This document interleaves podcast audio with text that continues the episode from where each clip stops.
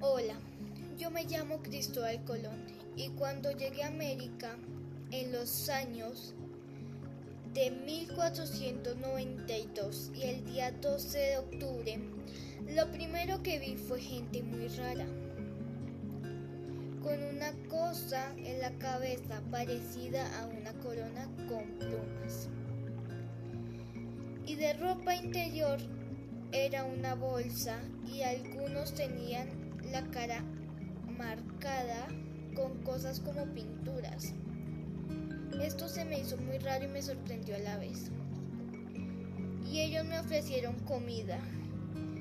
Y esa comida era maíz, calabaza, papa y yuca dulce.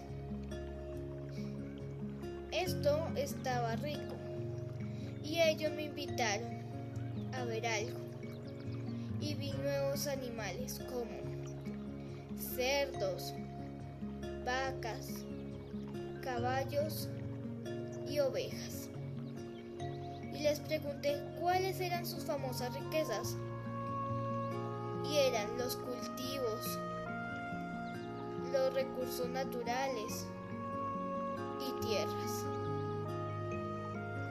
Gracias por tu atención.